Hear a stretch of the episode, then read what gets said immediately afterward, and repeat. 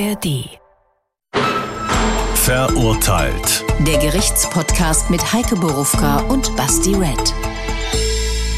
Das sind wir nach zwei wirklich sehr, sehr harten Folgen, die nicht alle von euch bis zum Ende hören konnten oder überhaupt hören konnten, was ich gut verstehen kann, wird es heute etwas erholsamer. Keine Toten, keine gequälten Menschen, einfach nur der ganz normale Ärger. Heute ein kleiner Fall und ich glaube auch ein lockerer Fall. Jedenfalls, wie immer, ein echter Fall, kein echtes Urteil, dafür echtes Leben und wie üblich eine Menge Fragen.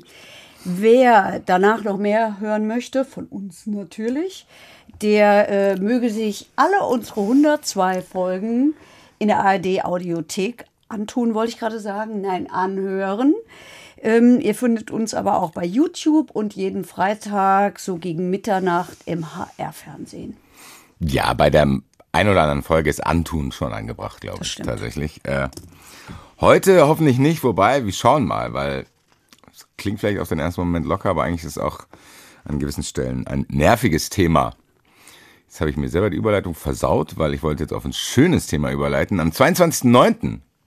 verurteilt live 25. Live-Show und Silberhochzeit. Silberhochzeit von uns beiden live mit euch zusammen.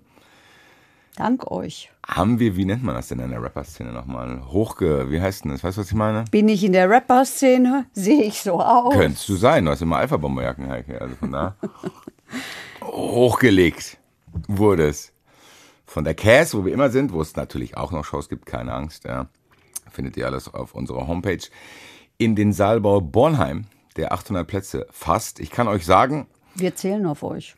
dass ihr das tun und dass ihr schnell sein solltet, weil Das es geht merkwürdig schnell, selbst bei dieser Kapazität. Also nicht allzu lange warten. Ist am 22.09. Aber erst, uns auch aber nicht enttäuschen und auch wirklich kommen. Bisschen Druck, bisschen Druck muss sein. ihr habt doch jetzt netten Druck gemacht, dass ihr euch retten könnt und Karten kauft. So, jetzt habe ich gar keine Überleitung mehr. Deswegen sage ich einfach, hören wir uns doch mal an, was da passiert ist. Der Fall. Am 13. Januar 2022 zieht wie jeden Montag ein Demonstrationszug von Querdenkern und Corona-Maßnahmenkritikern durchs Frankfurter Nordend und auch vorbei am Haus eines 43-Jährigen und seiner Familie. Der Mann soll sich so sehr über den Protestmarsch aufgeregt haben, dass er zum rohen Ei gegriffen und es aus dem Fenster geschmissen haben soll. Es verfehlte nur knapp Demonstrationsteilnehmende, steht später im Polizeibericht.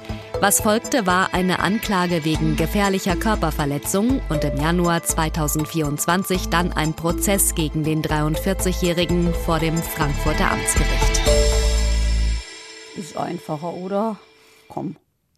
Natürlich im Vergleich zu dem, äh, was in den ersten beiden Folgen war, ist das auch nicht schwer. Aber vorab, ich mach's jetzt einfach, egal ob ich äh, schon weiß, was ganz genau passiert ist oder nicht. Respekt an den Typen, ehrlich gesagt. Weil wir haben es gehört, Frankfurter Nordend, äh, da wohne ich auch. Und ich habe das auch mitbekommen immer. Und diese Die Leute gibt's immer noch, habe ich gerade erfahren. vom Fenster aus gesehen, wie sie auf merkwürdige Art und Weise da demonstrieren und ich weiß nicht, ich kann es schwer beschreiben. Die haben so eine Art an sich, die machen einen auf, ey, Frieden, Frieden, Frieden, aber mich macht es unglaublich aggressiv, wie die da durchlaufen. Und das hätte auch ich sein können, ehrlich gesagt. Ich habe auch schon oft überlegt, ob ich mal mein Fenster aufmache. Aber da waren keine Eier da. Tatsächlich habe ich so selten Eier im Kühlschrank und das, was ich beim Kühlschrank habe, hätte dann Das wahrscheinlich ist auch so wertvoll, oder? beiden Seiten für Schwierigkeiten gesorgt. Deswegen habe ich es gelassen. So. Er hat es jetzt stellvertretend. So, was ist da Was denn? im Kühlschrank? Wie Bei was? Basti Red, was befindet sich da? Hauptsächlich kleine Wasserflaschen in Oh, 05er Flaschen. ist ja langweilig. Was hast du jetzt gedacht? Ich hatte gehofft. Soll ich jetzt hier angeben, dass ich da Proteinshakes drin habe? Proteinshakes finde ich ja auch doof. Ja. Keine Ahnung, ich guck mal, es gibt, vielleicht habe ich noch irgendwas Heike-mäßiges im Kühlschrank. Nee. Weil du bist mir, was sowas betrifft, meilenweit voraus. Ich kaufe ja mal situativ ein. Dafür ist dein Kühlschrank wahrscheinlich übersichtlicher als meiner. So, das war die leichte Folge für euch. Wir reden heute über unsere Kühlschränke. Genau. Nein, äh, tun wir nicht. Ich stelle jetzt trotzdem eine Frage, für die wir vielleicht dann die ganze Sendung brauchen, um sie zu beantworten. Aber das war das zweite, was mir in den weiß Kopf genau, was kam. jetzt kommt. Was kam jetzt? Was kommt jetzt? Ich glaube, jetzt kommt die Frage nach der gefährlichen Körperverletzung. Indirekt. Okay? Die kommt auch noch, aber nicht jetzt, was ich mich gefragt habe.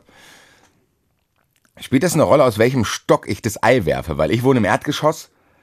Komme ich besser davon als jemand, der im dritten Stock wohnt, weil das Ei ja Stock für Stock wahrscheinlich eine höhere Gefährlichkeit entwickeln kann. Das, Also wenn ich, weißt du, was ich meine? Wenn ich Ja. jetzt hier ein Ei auf dich hier rüber werfe, dann geht's vielleicht kaputt. Wenn ich aber aus dem dritten Stock ein Ei auf dich werfe, klingt das jetzt gar nicht aber wenn so. das kaputte Ei, kann ich ungefährlich. schon mal vorwegnehmen, wenn das kaputte Ei jetzt hier über diesen Tisch in mein Auge fliegt, ist es was anderes, als wenn es mir gegen den Oberschenkel prallt und mir nur die Hose versaut. Das ist ja quasi, wie gut ich zielen kann. Das andere ist ja tatsächlich, ob sich ja mit der Entfernung die Gefährlichkeit eines Gegenstands erhöht. Naja, gut. Also, wenn du mit einer Waffe auf jemanden zielst und daneben schießt, kommst du auch besser bei weg, als wenn du ihn erschießt. So. Nein, mir geht's doch nicht. Guck mal, sagen wir mal, ich treffe dich ein. ja, ja, das wird eine lockere Folge, haben wir eigentlich gedacht. Das Also ist doch so. Wir reden hier locker über Eier. Mein Gott, so die geworfen werden. Haben wir schon schlimmere Sachen besprochen. Nein, was ich trotzdem wissen will, kann eine Waffe durch die Entfernung gefährlicher werden? Natürlich. Es ist ein Unterschied, ob ich das aus dem Erdgeschoss oder auf den dritten Stock werfe. Also ich würde mal vermuten, weil wir ja hier eine Anklage auf versuchte gefährliche Körperverletzung haben, äh, dass zumindest der Staatsanwalt, der sie erhoben hat, davon ausgegangen ist. Welcher Stock war das? Zweiter. Okay. Und jetzt kommt tatsächlich die Frage, Zweiter Altbau, muss man vielleicht noch dazu sagen, ist ja auch immer noch ein bisschen höher. Spielt das dann auch eine Rolle? Also hätten Sie das aus dem Neubau geschmissen im zweiten Stock, wären Sie davon gekommen, aber da Sie einen Altbau haben, kommen Sie in Schwierigkeiten. Ja, du hast äh, den Elefanten im Raum schon angesprochen. Da ist jemand, der scheinbar auch gar nicht trifft. Hm.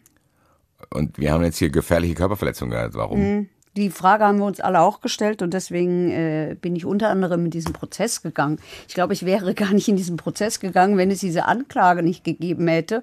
Dann hätte ich gedacht, jo, okay, hat sich halt einer geärgert. Alright, ich habe jetzt hier nicht Chronologie stehen, sondern Ablauf kurz. Ja, ich würde weil sagen, die Handlung sollte ja überschaubar gewesen sein. Ja, die war überschaubar und ich würde sagen, wir machen einfach, wir hangeln uns ein bisschen an dem Prozess entlang. Prozesschronik. Äh, Kenner kennen es. Prozesschronologie. Mhm. Manchmal mische ich die ja. Manchmal mische ich die. Ich kann jetzt schon spoilern, nächste Woche, äh, übernächste Woche, weil wir sind immer alle zwei Wochen, übernächste Woche wird gemischt. Also, Ist in der Vorbereitung schwieriger und anstrengender, muss ich dir sagen. Weil da muss ich mal zuordnen, wo gehört's hin. So, diesmal also junge aber, Leute, lasst mal ein Like bei YouTube für die Heike da. Und kommentiert. Sowieso. Ja, aber wir halt sagen das nie. Das stimmt. In anderen Formaten, in denen ich bin, muss ich es immer sagen. Hier habe ich es jetzt freiwillig immer, gemacht. schreib's in die Kommentare in den anderen. Ich erinnere mich an eine Fußball 2000 Ja, ja. Folge, wo ich daran gescheitert bin, dass ich nicht richtig habe deuten können. Das war das Komplizierteste. Okay, kommen wir zurück zu diesem Prozess. Also, Anklage haben wir schon gesagt, versuchte gefährliche Körperverletzung. 20 Also versuchte, weil das überhört. versuchte, ja, weil das Ei hat ja keinen getroffen. Ja, das ist schon mal. Hätte getroffen, wäre der Versuch weggeblieben. Also, 20 Uhr abends, die Corona-Kritiker, möchte ich das mal freundlich formulieren, äh, ziehen am Wohnhaus hier unseres Angeklagten vorbei. 43 Jahre alt, Fotograf, hauptberuflicher Vater zurzeit, wie er im Prozess gesagt hat. Also kümmert sich in der Hauptsache um äh, seine Kinder und irgendwie fliegt angeblich, angeblich aus dem zweiten Stock dieses rohe Ei und verfehlt halt die da unten auf der Gas, würde ich in Frankfurt sagen, auf der Straße knapp. So, jetzt kommt der Anwalt, der sagt, der hat die Tat nicht begangen und deshalb hat er auch im Ermittlungsverfahren einer Einstellung gegen eine Auflage, nämlich der sollte 600 Euro bezahlen, nicht zugestimmt, weil er war es ja gar nicht. Und die Frau könne das auch bestätigen, die saß da schon vor der Tür. Und überhaupt gibt es ja in diesem Prozess nur zwei Polizisten als Zeugen und die hätten auch nichts gesehen, sagt der Anwalt. Und sie haben da auch gleich mal Testwürfe gemacht, kann er also auch noch Beweisanträge. Ich habe ehrlich gesagt einbringen. leichte Kitterfussel-Vibes hier, jetzt schon. Wenn ich was von Testwürfen höre bei so einer Geschichte. Ja, und äh, jedenfalls haben sie bei ihren Testwürfen festgestellt, dass das Wurfbild nicht zur Situation des Auftrittsbildes der vorgefundenen Eier passt. Und das würde auch, Achtung, die Eibruchstruktur. Gut, oder? Ja, ich habe Das ist gesagt, hervorragend. wir- wir- ich wir- traue mich trotzdem zu fragen, auch wenn wir es wahrscheinlich nicht rausfinden. Für was würde die Eibruchstruktur denn sprechen? Also offensichtlich nicht. Für Jedenfalls zweiter Stock, laut Altbau. Anwalt, ja. Das heißt, da zweiter gibt's- Stock. Und ich vermute mal, es wird auch was mit dem Winkel zu tun haben. Wer weiß denn schon, ob tatsächlich aus diesem Fenster, das äh, die Anklagebehörde da vermutet hat, die Eier flogen. Ja, ich lasse mich, ja. So, und dann sagt der Anwalt und überhaupt Thema gefährliche Körperverletzung. Das hat nämlich die Staatsanwaltschaft ins Gespräch gebracht. Und die hat ins Gespräch gebracht natürlich auch ein, eine Entscheidung des Oberlandesgerichts in Frankfurt, in der steht, um sich als gefährliches Werkzeug zu qualifizieren, muss ein Gegenstand in seiner Beschaffenheit und der konkreten Verwendung geeignet sein, erhebliche Verletzungen zu verursachen. So steht es auch im, so steht es auch im Gesetz. So, Da halten wir fest, ein Ei könnte das schon sein. Ein Ei könnte Wenn das ich dir das aus dem sein. zweiten Stock ins Gesicht werfe, kann es schon sein, dass dadurch eine gefährliche Körperverletzung entsteht. Ja, weil du ja vielleicht irgendeinen Schaden am Auge nimmst, zum Beispiel. So, und dieser Anwalt hat, wie gesagt, diese Entscheidung des Oberlandesgerichts damit in dieses Verfahren gebracht, weil sich die Staatsanwaltschaft im Ermittlungsverfahren auf diese Entscheidung bezogen hat. Also habe ich gedacht, gucken wir uns doch mal die OLG-Entscheidung an. Ähm, in dieser OLG-Entscheidung ist die Rede von pathologischen Folgen, zu der ein Ei führen kann, wenn es zum Beispiel auf den Kopf auftrifft.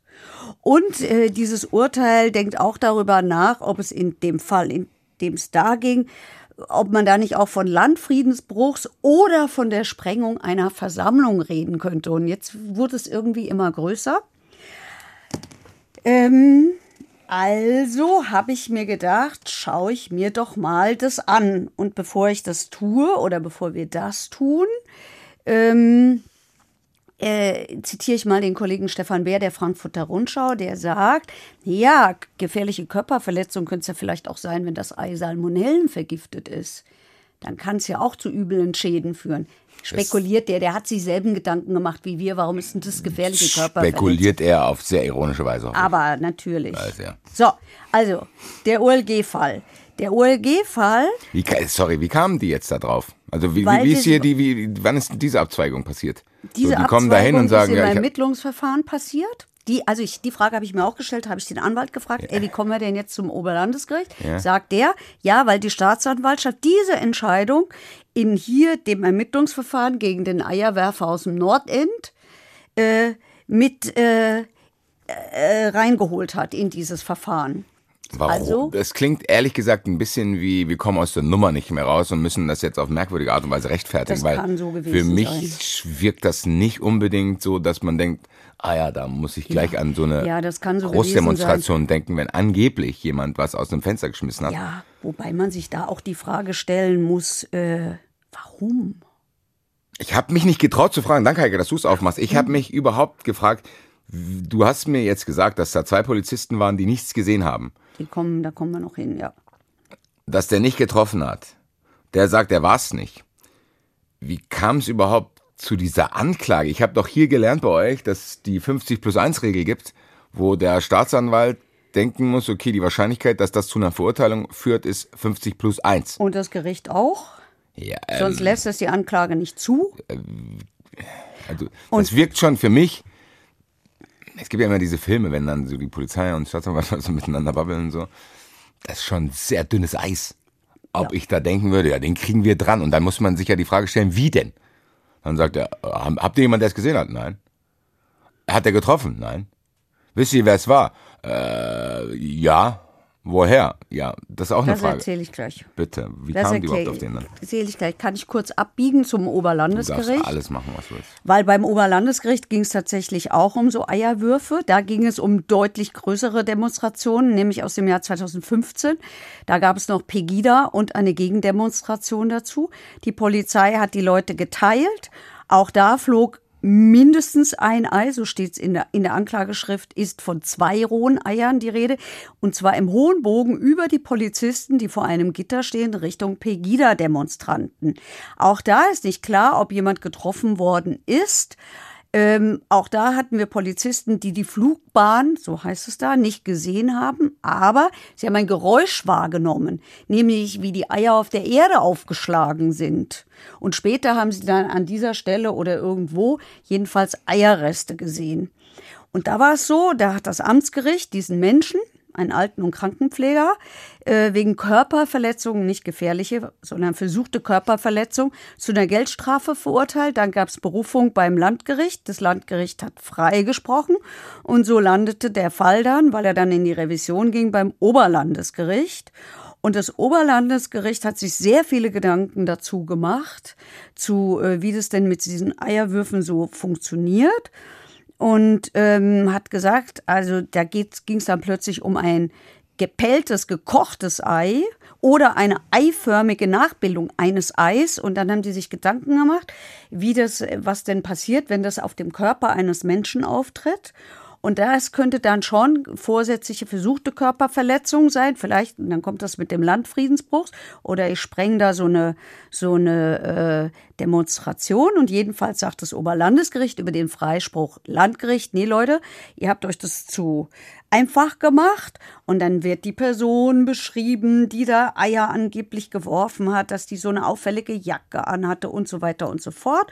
Und dann machen sie sich Gedanken über äh, die Flugbahnen von Eiern und lauter so ein Kram und die kinetische Energie passt ja zum zweiten Stock, die so ein Ei entwickelt und wann das irgendwie äh, und wann das irgendwie zum Erfolg führen kann. Und dann haben sie auch noch festgestellt, hm, unser da, dortiger Angeklagter, der ist auch übrigens schon mal aufgefallen, ähm, und zwar wegen Beleidigung. Also habe ich geguckt, wo bist du denn wegen Beleidigung aufgefallen und was war es? Es war ein Fußballfan des FSV Frankfurt, der irgendwann mal bei einem Spiel gegen Bochum war und aus dem Bus heraus den Stinkefinger gezeigt hat. Hat also mit einem Eierwurf gar nichts zu tun. So, und warum auch immer, jedenfalls die Staatsanwaltschaft ist hierhin abgebogen, weil dieses Oberlandesgericht gesagt hat, hm, das könnte schon alles auch Körperverletzung Wie ist die sein. Information, dass dieser Fußballfan das gemacht hat, an dich gelangt? Hast du das selber recherchiert oder wurde das da erzählt? Da wurde diese Entscheidung erwähnt. Und dann hast du die Dann aber hab ich, nachgeschaut. wollte ich wissen, worum ging es denn Okay, da das, eigentlich? okay, aber das, das, was du mir als erzählt hast, haben die nicht jetzt vor Gericht das erzählt. war nicht im Gericht. Das, Okay, das war, heißt- das ist meine Fleißarbeit gewesen. Das war quasi eigentlich noch eine weitere Baustelle, weil das, Ja.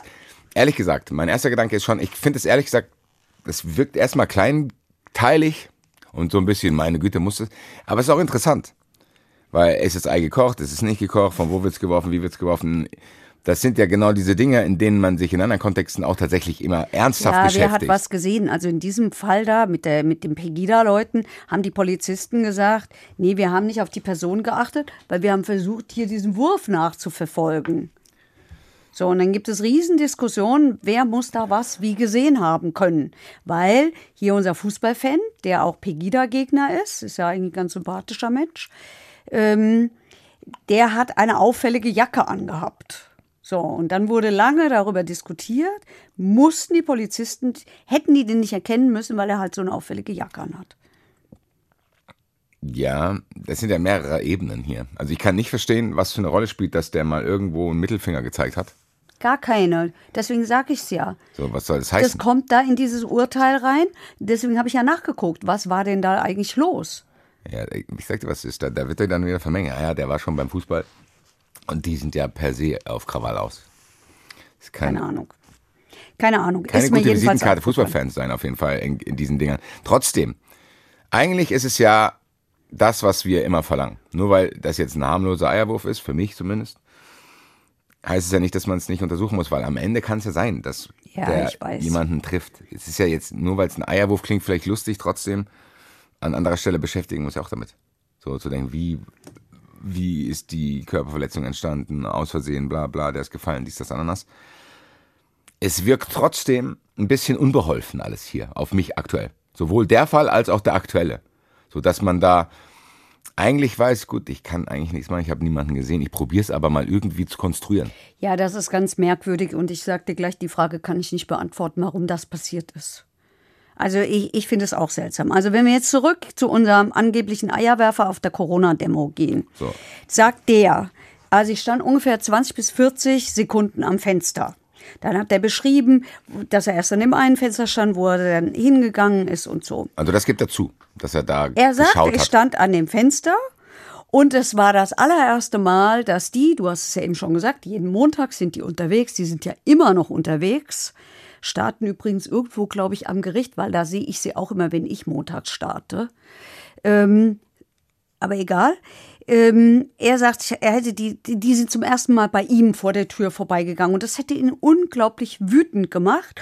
Und er sagt, ja, ich stand am Fenster und ich habe auch was runtergerufen. Irgendwas so ähnlich wie verpisst euch. Was, weiß er nicht mehr genau, aber ungefähr das hat er gemacht. Ja? Kannst verstehen, oder? Ist dein Kumpel. Weiß ich nicht, kenne ihn nicht. Aber So. ich habe auch schon was rausgerufen. Und er sagt, ich, also er hat einen kleinen Sohn, der ist ein Jahr alt, deswegen habe ich vorhin gesagt, der ist hauptberuflich Vater, hat das Kind ins Bett gebracht und der Bub Ich ist habe schon gesagt, jetzt aufgewacht. sagst du, der ist auch, hat sein Kind, hat ein Kind geworfen. Der Nein, der wäre Junge ist aufgewacht. So, Und dann hat er gemacht. geweint und dann stand er halt am Fenster. Und dann kam seine Frau. Deswegen ist die Frau auch Zeugin, was da passiert ist, weil er sagt, die Frau hat so Angst davor, dass einer aus dem Fenster fällt. Und deswegen hat die den zurückgezogen vom Fenster. Was haben die denn für Fenster? Hm? Was haben die denn für Fenster? Keine Ahnung. Vielleicht hat er sich auf das Fenster ja, Für mir würde das passieren. Ich würde meinen Rüssel da schon sehr weit nach aus dem Fenster hängen, um auch ja nichts zu übersehen. Da muss ich dich am Das Fuß kann festhalten. schon passieren, ja. Ich will sagen, die Gefahr ist bei mir nicht ungegeben, dass ich da vielleicht doch mal abstürzen Ich muss es würde. jetzt trotzdem, wir sind jetzt in der Prozesschronologie, aber wie kann ich mir das vorstellen? Der sagt es ja alles so. Ja. Wie kam es denn dann dazu, dass die auf den gekommen sind? So, weil das, Das sage ich dir gleich. Das sage ich dir gleich. weil das hören wir jetzt alles von ihm. Theoretisch gesehen, wenn er, der hätte ja auch gar nicht zugeben müssen, dass er sagte, was denn, ich habe geschlafen, lass mich in Ruhe. Der hat aber gar kein, der hat aber, glaube ich, gar kein Interesse dran gehabt, da irgendwas rumzulügen. Weil der kann die, der kann die nicht leiden, das hat er zugegeben. Ja, aber das er muss er ja nicht, das ist ja nicht wichtig für ihn, dass es aktenkundig wird, dass er den nicht mag. Der kann ja auch sagen, ich weiß überhaupt nicht, wovon Sie reden. Naja, Zeigen Sie mir mal, beweisen Sie mir bitte das Gegenteil. Das stimmt. Aber ist es so nicht viel glaubwürdiger? Ich fand den super glaubwürdig. Weiß ich nicht, aber es heißt doch immer, also Ich weiß, du musst nicht deine Unschuld beweisen, Ja, sondern aber- umgekehrt. ich glaube, wenn mir das passiert wäre, hätte Lossi zu mir gesagt, sei einfach still. Ja, der sagt doch zu allen einfach still. ja, deswegen. So, das klingt für mich eher so, als wenn dieses, ja, wie soll ich sagen, dieses freizügige Äußern auch in die falschen Hände geraten Aber könnte. manchmal ist es gut. Ja, klar, für uns beide. Aber ich habe mich ja jetzt in die Sicht von ihn, ihn hinein versetzt, zu denken, okay, Digga, die Beweislage ist so unglaublich dünn, sag einfach gar nichts, komm da gar nicht hin und dann bin ich mal gespannt. Na, komm da nicht hin, ist keine gute Idee, weil man muss dahin. Warum? Weil du darfst keinen Prozess gegen, keinen Strafprozess gegen jemanden führen, der nicht da ist. Wieso denn? Weil du jederzeit dich verteidigen können ich habe musst. doch gar nichts gemacht. Stell dir mal, nein, stell dir jetzt mal die, die Möglichkeit vor, der hat wirklich gar nichts gemacht. Ich stehe ich steh einfach da. Und Der hat auch nichts gemacht. Also mal aus dem Fenster brüllen, verpisst euch, ist gar nichts. Was soll das denn sein? das ist in Frankfurt, hallo. So, ja. Zum Beispiel, Nein, aber, verpiss dich ist doch nicht mal eine nein, nein, nein, Beleidigung. Nein, Heike, Heike nochmal. Spricht doch gar kein persönlich an. Ja, vielleicht bin ich jetzt auch nur so nervig, weil ich unbedingt wissen Weil ich will, halt wie. so nervig bin. Das ist jetzt YouTube-exclusive gewesen, meine Reaktion. Nein, aber Wenn ihr wie, uns hört, seid froh, dass ihr das Gesicht eben nicht sehen musstet. wie kamen die denn auf den? Weißt du, was ich meine? Das ist doch ein ganzes Warte. Haus. Denn die Polizei hat nichts. ge- Wer hat denn da was gesehen? Da sind wir gleich soweit. Also pass auf. Ich möchte noch einen Satz dazu sagen, warum ich auch glaube, dass er sich geäußert hat. Er hat nämlich gesagt, dass er Dialysepatient ist und dass er immunsupprimiert ist, also dass seine körpereigene Abwehr runtergefahren ist, dass er jeden zweiten Tag ins Krankenhaus gehen muss, in dieser Zeit mit Maske im Gesicht und äh, um sich da vor den Viren zu schützen. Und deswegen sagt er, ich hatte wenig Verständnis für dieses Umfeld, in dem die Kritik geübt wurde. Der hat sich auch sehr fein, der kann nicht nur verpisst euch. So. Und das zu sagen, äh, finde ich, äh, macht sehr nachvollziehbar, warum der keine Bock hat auf solche Leute und schon gar nicht bei ihm vor der Tür. So, jetzt sind die Polizisten dran. Erst eine Polizistin der Bereitschaftspolizei in Hessen, die jetzt anders heißt. So, die sagt, wir hatten die Straße schon passiert. Dann kam über den Funk, Eier sind geworfen worden. Dann seien sie zurückgelaufen und da lagen Eier. Wurf und Werfer hätten sie nicht gesehen. Oh, jetzt traue ich mich gar nicht zu sagen. Warte, warte, ich muss trotzdem, hat. ich muss vorab fragen, wer hat denen gesagt, Eier sind geworfen worden? Das kam über den Funk. Ja, das muss ja eine andere auf der anderen Seite des Funks. Irgendwer hat das gesagt. Ja, wer denn? Ja. Ich vermute, warte, warte. Jetzt regst du dich voll auf, das weiß ich jetzt schon. Immer wenn du das, nein, immer wenn du das so ankündigst, kriege ich. Weißt du, weil, die, weil die gesagt hat, wir konnten die anderen Polizisten nicht fragen und wir konnten mit denen auch nicht weiter reden, weil die waren aus einer anderen Einheit. Na gut, du hast mir die Frage ja schon mal beantwortet, wer das gesagt hat. Das heißt, Das hat also diese Polizistin aus der Bereitschaftspolizei und aus irgendeiner anderen Einheit hat einer offensichtlich gesagt, Eierwurf. Jetzt können nein, nein, nein, nein, nein, nein, wir müssen ja jetzt fragen. mal hier kurz überlegen. Die behaupten, dass die, die nicht fragen konnten, Hm. ist das eine einseitige Kommunikation. Offenbar. Wie bei Hallo Spencer, so ein Ding, wo dann, Nee, wo ich wie nicht, so bei Babyphones, da geht's auch nur in eine ich Richtung. nicht antworten kann, mäßig oder was. Das heißt, derjenige, der mir was sagt, das heißt, sie können den Funkspruch auch gar nicht bestätigen. Das heißt, die andere Seite muss hoffen, Nein, natürlich dass ist das das durchgegangen nicht ist, weil die anderen dürfen nicht antworten. so. Natürlich ist es nicht so. Ich sag ja, es ist, die, die hat vielleicht gedacht, das ist ein Babyphone. Ich, was weiß denn ich? Haben die da nicht nachgefragt, wieso konnten sie Nö, haben fragen? sie nicht nachgefragt. Weil das sind ja eigentlich, und wenn ich mich jetzt darauf einlasse, auf die, die viel interessanteren Zeugen, die den gemeldet haben, ja, den warte. Eierwurf. Gemeldet haben sie den Eierwurf. Unbekannte Polizisten, wo wir jetzt nicht wissen, wer das war. ja. D das sind die Kronzeugen. Nee, Kronzeugen sind hier die, diese Polizistin und noch ein anderer Polizist. Denn Aber idealere Kronzeugen wären schon die gewesen, die die ursprüngliche Information wenn, erhalten wenn haben. man doch mit denen nicht reden kann, weil die von der anderen Einheit sind. Da hat keiner in diesem Gericht gefragt, die das hier sehr ernst nehmen, scheinbar, mit diesen ganzen Geschichten, gesagt, kann man irgendwie, das wird doch in Deutschland wird doch alles aufgeschrieben, oder nicht? Alles wird aufgeschrieben. So hier, Vielleicht steht es auch an irgendeiner Stelle irgendwo da muss doch in ein Einsatzprotokoll Akte. geben, wer hat diese unglaublich wichtige Demo Mag sein. besucht, dann kann man den noch finden. Mag sein, aber es ist da nicht erörtert worden. Erörtert wurde aber die Frage, wie sind Sie denn auf hier unseren Angeklagten gekommen? Und da sagt sie, das muss der da oben am Fenster gewesen sein, weil der war so aufgebracht. Und der hat auch mit einem lauten Knall das Fenster zugemacht. Und vorher hätten sie versucht, diese Person am Fenster zu filmen. Und zwar ging es so, dass einige Polizisten mit irgendwelchen, keine Ahnung, Taschenlampen, Handylampen nach oben geleuchtet haben, während andere dann den, den, den gefilmt haben.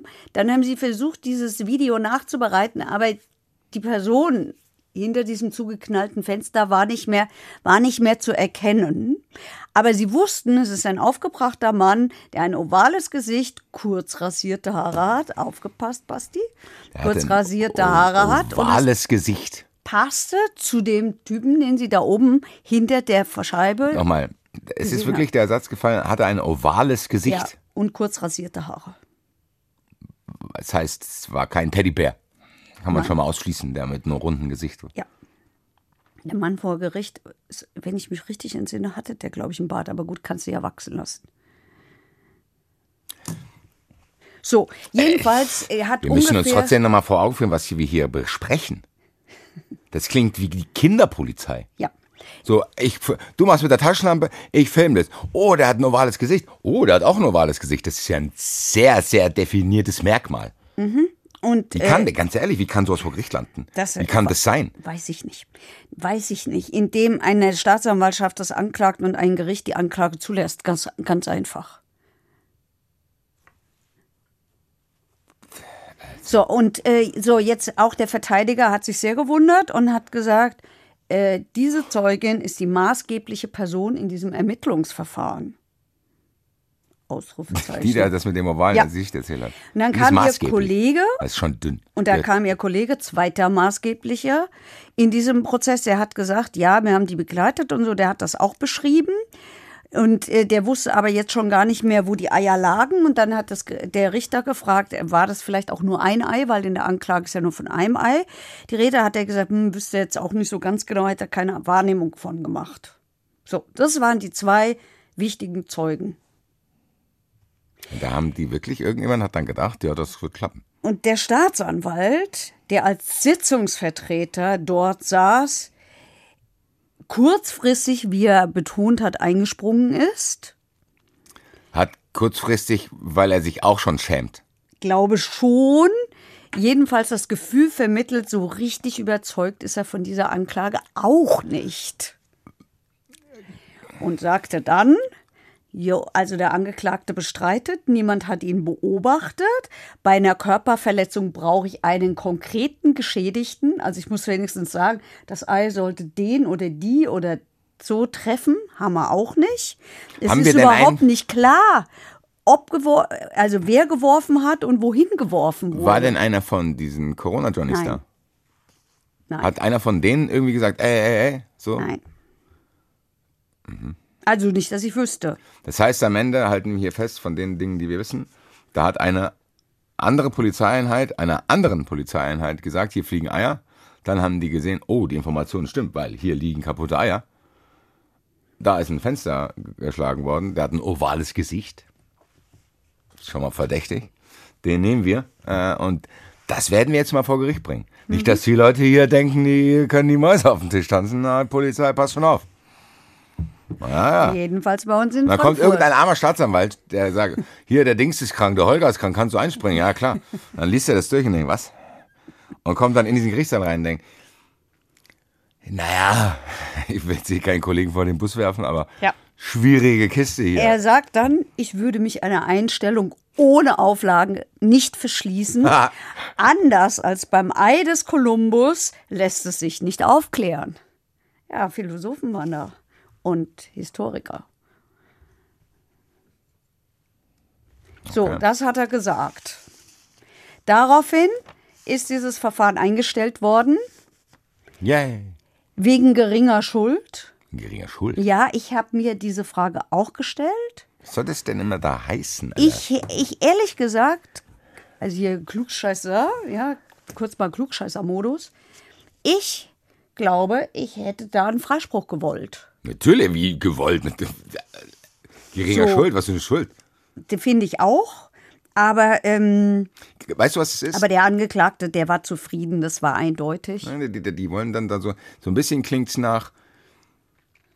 Ja gut, eine kleine Schuld hast du schon. Das heißt, das macht unsere Anklage vielleicht nicht komplett sinnvoll, aber ein Teil sinnvoll. Ja. Damit man nicht zugeben muss, dass das hier Ja, sehr, sehr merkwürdiger Vorgang Ja. ist. Das ist jetzt nichts. Böses. Das ist jetzt nichts Böses, aber es klingt schon, ehrlich gesagt, wenn ich das das weiterdenke, auch. beängstigt mich das. ich finde auch, formal ist es natürlich so, das ist, da gilt die Unschuldsvermutung weiter, aber es ist ein Unterschied, sonst hätte man das doch nicht gemacht. Sonst hätte man, sonst hätte man es doch einfach einstellen können. Und äh, so.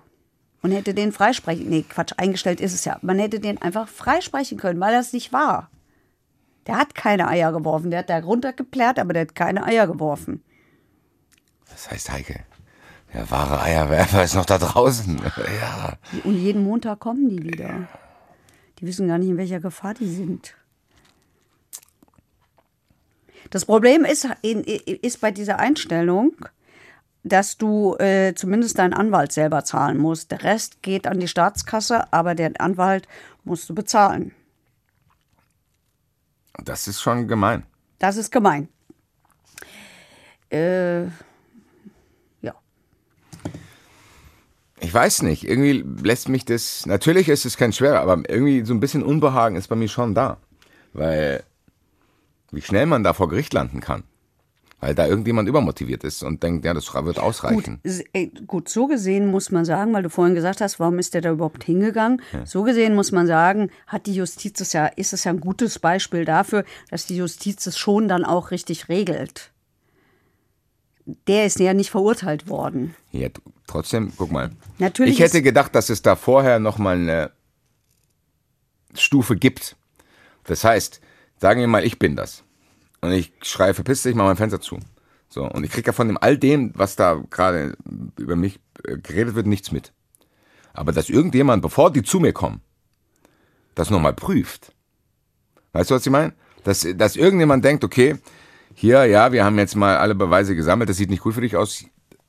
Bruder, komm dann und dann dahin, wir müssen darüber sprechen, so mäßig. Was ist denn das hier? Da muss doch irgendeiner gesagt haben, ja, das reicht. Irgend, wer ist denn Ja. derjenige, der das sagt? Also Das- wer, der, der, der, der zuständige Staatsanwalt, der das ermittelt hat, Der wahrscheinlich- sagt das. und der, dem hat, der hat sich dann selber geschämt, hat sich krank schreiben lassen und hat dann einen armen anderen Nein, Kollegen nein, geschickt. das weiß ich nicht. Ich weiß nicht, warum der nicht da war und ich weiß auch nicht, ob der eingeteilt gewesen wäre. Es ist nicht immer der Staatsanwalt, der, der eine Sache ermittelt, der dann auch vor Gericht ist. In den großen Fällen ist das so. Und hätte In ich den das- kleinen ist das nicht immer so. Hätte man sich nicht hier schriftlich äußern können dazu, dann wäre es eingestellt worden. So, weißt du, was ich meine? Also offensichtlich ist es ja versucht worden. Also offensichtlich hat ja die Staatsanwaltschaft ähm, das, so das Angebot gemacht, komm, zahl 600 Euro und dann stellen wir das ein. Und der hat gesagt, ich zahle gar nichts, weil ich war das nicht. Genau. Und dann, spätestens in dem Zeitpunkt, muss man dann noch sagen, okay, sollte es, ja, so, das ist ja wie ein bisschen wie in so einem Pokerspiel. Da ist der Bluff halt aufgeflogen. So, ich war das nicht und dann müssen die doch einsehen, ja gut, wir können ja nicht das Gegenteil beweisen, ja, hier kriegst du noch einen Brief eingestellt. Gibt es nicht? Gibt es auch? Naja, war ja so. Der Staat, ohne die Zustimmung des Staatsanwalts hätte das nicht Ja. eingestellt werden können. Und das Okay. hat er ja gemacht.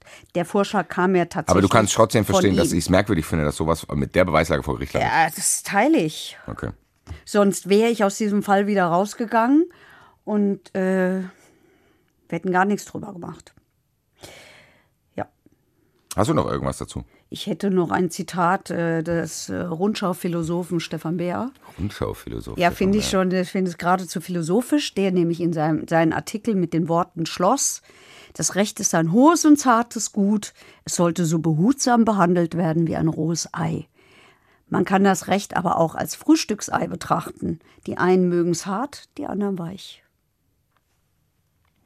Dazu will ich gar nichts Hammer, mehr oder? weiteres sagen, außer dass mein Zettel leer gefragt ist und ich tatsächlich, glaube ich, selten so entspannt aus einer Folge verurteilt kam. Ich hoffe, So ihr sollte das ja auch sein. auch, aber ihr wisst ja Bescheid. Noch ist es nicht vorbei. Ohne den, Zuschauerraum. Heike, sag uns, wer besucht uns heute im Zuschauerraum? Heute haben wir Premiere in Staffel 10 für Oberstaatsanwalt Dominik Mies. Dominik Mies. Basti Red und Heike Borufka. Oh, Basti hat eben Luft geholt. Wir sind kurze Folge, schneller Zuschauerraum. Wir sind früh dran heute. Gude, ich wollte dich Gude. auch begrüßen, um zu zeigen, dass ich mich daran erinnert habe, dass ich dich auch in Staffel 10 duzen darf. Jawohl, zum hundertsten Mal. Grüß dich. Grüß dich. So, wir haben eine Frage im Zuschauerraum von Katrin. Katrin hat äh, in unserer letzten Folge gehört, ich glaube, es war auch im Zuschauerraum und es war, glaube ich, Lossi Bossi, der sich dazu geäußert hat, dass auch die Opfer irgendwann mal Ruhe haben müssen. Dazu fällt ihr die Frage der Verjährung ein. Sie, sie wird gerne wissen, ähm, warum eigentlich nur Mord verjährt und warum ausgerechnet Mord verjährt und was eigentlich der Hintergedanke dazu ist. Der Mord verjährt ja nicht. Äh, mein, das meinte ich auch. Warum ich nicht verjährt. Also äh, die Verjährung hat den Sinn, Rechtsfrieden herzustellen und soll der Rechtssicherheit dienen und soll die Behörden daran hindern, langsam zu ermitteln.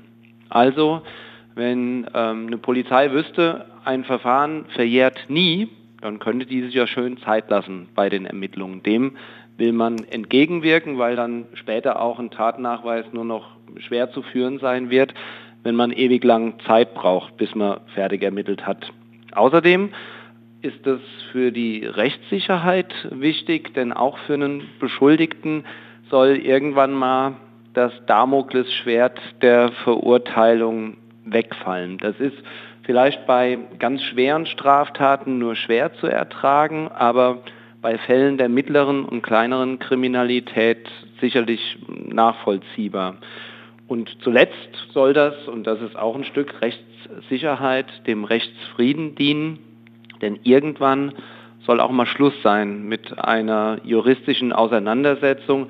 Und das hat wahrscheinlich auch wieder ein Stück weit den Hintergrund, dass irgendwann Taten auch einfach nicht mehr aufklärbar sind.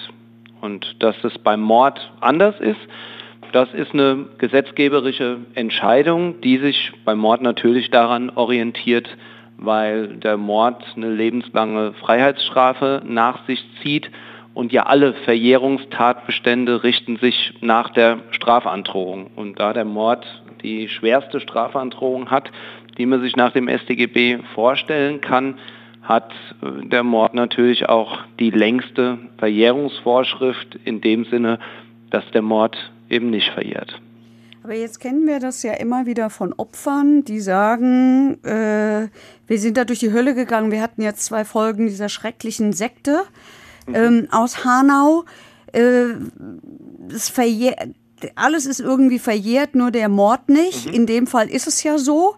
Mhm. Ähm, alles, was diesen Kindern angetan worden ist, ist nie gesühnt worden. Was sagt man denen denn? Dass es der gesetzgeberische Wille ist, dass irgendwann die juristische Auseinandersetzung ein Ende haben muss. Und dass man nochmal auch ein Stück weit an Beschuldigte oder später Angeklagte denken muss, die möglicherweise dann nach 20, 30 Jahren noch auf eine Anklagebank gesetzt werden, ähm, wo man schon überlegen muss, ist ein Tatnachweis dann noch zu führen, wie man es ja auch in diesem Verfahren, äh, was ihr gerade erwähnt habt, sieht, dass das unglaublich schwierig sein kann und dementsprechend nur auf den Mord beschränkt ist. Ja, weil aus, aus deren Sicht natürlich ähm, deren Quälereien, also ich rede von den Sektenkindern, ja. ähm, deren Quälerei ist natürlich auch nicht viel weniger schlimm als ein Mord. Definitiv aus ihrer nicht. Sicht. Ja, definitiv nicht. Okay. Ja, auch Alright. das müssen wir aushalten. Müssen wir aushalten und akzeptieren, ja. Ja, ich fand es ehrlich gesagt nicht so ist nicht so schwer auszuhalten. Ich finde es alles ehrlich gesagt logisch, weil wenn man sich immer die andere Seite vorstellt, die wäre ja auch stressig. Stell mal vor, du müsstest wie viele wenn, wie viele Ver Verfahren sich anhäufen würden im Laufe der ja. Zeit. Ja. Dann wäre ja praktisch weltliches Überchaos. Definitiv. Zu denken, da, da ist noch das offen, da ist noch das mit dem, oh, kann auch sein. Also das, wer soll das bearbeiten? Naja, vielen Dank. Vielen Dank. Gerne. Bis bald. Bis bald. Bis bald. Ciao, ciao. Tschüss. Ciao.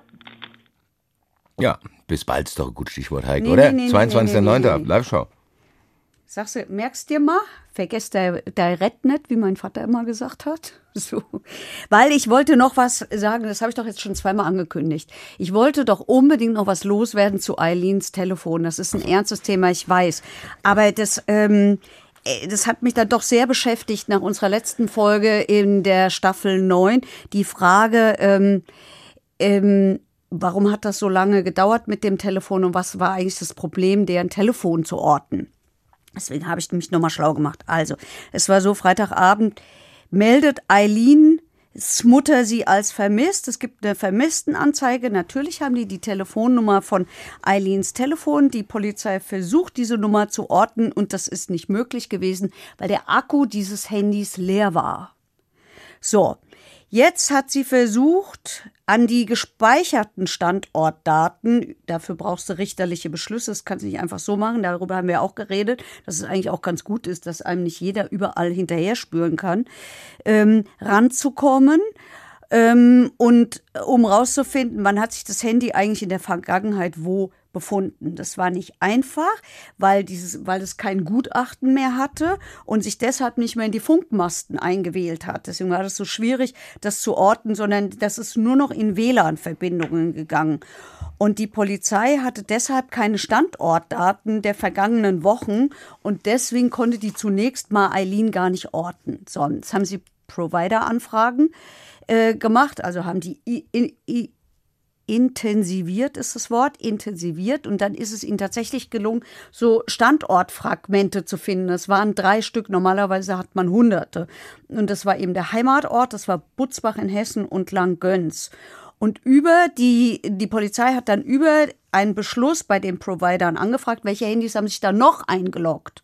Und so sind sie auf diesen Kreuztreffer gekommen, sprich auf diese zwei Nummern, die dem Täter zugeordnet werden konnte.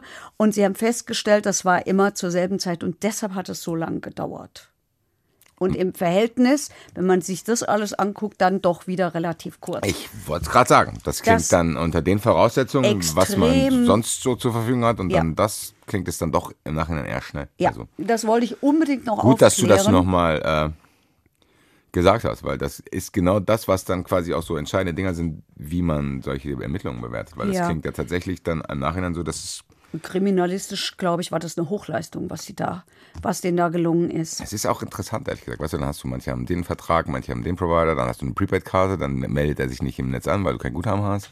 Ja. Hast aber im WLAN dann, also es ist, Ja. naja, So, jetzt noch der Podcast-Tipp und dann bin ich, dann schweige ich, aber nur zwei ich Wochen. muss was gestehen, Heike, wenn wir hier sind.